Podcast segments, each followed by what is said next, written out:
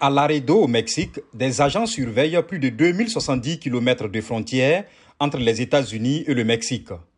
Des plans sont en place pour construire environ 113 km de murs dans cette zone.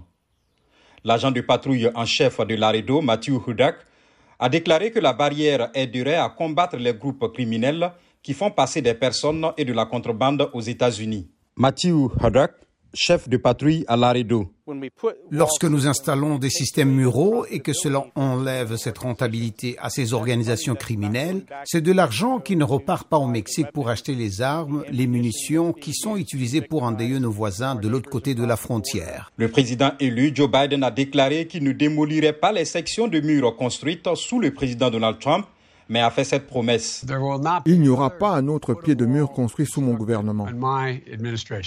Selon le service des douanes et de la protection des frontières, 724 km de murs frontaliers devraient être achevés d'ici fin 2020. Jessica Butler travaille à l'Institut des politiques de migration. Le président Trump est toujours le président. Jusqu'au 20 janvier, d'ici là, nous pouvons nous attendre à ce que la construction du mur frontalier se poursuive. Le service des douanes et de la protection des frontières affirme que la majorité des contrats ont été attribués et que la construction est en cours pour environ 1188 km de murs frontaliers financés à ce jour. Lorsque Biden prendra ses fonctions, les analystes disent qu'il aura des options en ce qui concerne les contrats non encore terminés. Jessica Butler.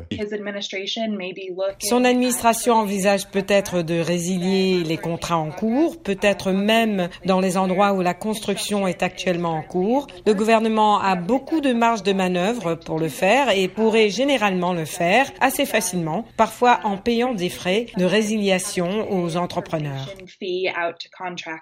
Le pouvoir du président Trump d'utiliser une grande partie de l'argent pour construire un mur frontalier est actuellement contesté et en attente d'une décision de la Cour suprême même si beaucoup a déjà été dépensé. Cela peut être un point discutable sous une administration Biden. Tony Payan de l'Institut Baker.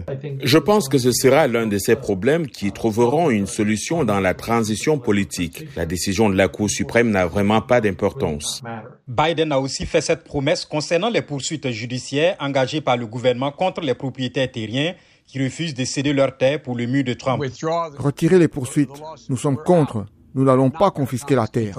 Au lieu d'étendre les murs, les démocrates ont longtemps privilégié l'utilisation de la technologie pour détecter les franchises illégaux le long des plus de 3000 km qui composent la frontière sud de l'Amérique. Joe Biden. Je vais m'assurer que nous avons une protection aux frontières, mais cela reposera sur le fait que nous utilisons des capacités de haute technologie pour y faire face. L'agent de patrouille en chef, Haddock, est favorable à une approche à plusieurs volets de la sécurité aux frontières qui comprend une barrière physique. Les opposants aux murs frontaliers disent que cela nuit aux écosystèmes, aggravant les inondations et coupant les sentiers pour les animaux et que Biden devrait faire plus que stopper la construction des murs. Tony Payan de l'Institut Baker. Je pense qu'à certains endroits, il faudra peut-être le réduire. Les dommages sont tout simplement trop graves pour l'environnement. En plus des facteurs environnementaux, les analystes affirment que Biden devra non seulement équilibrer les facteurs sécuritaires et humanitaires à la frontière, mais également les problèmes de santé publique provoqués par la pandémie.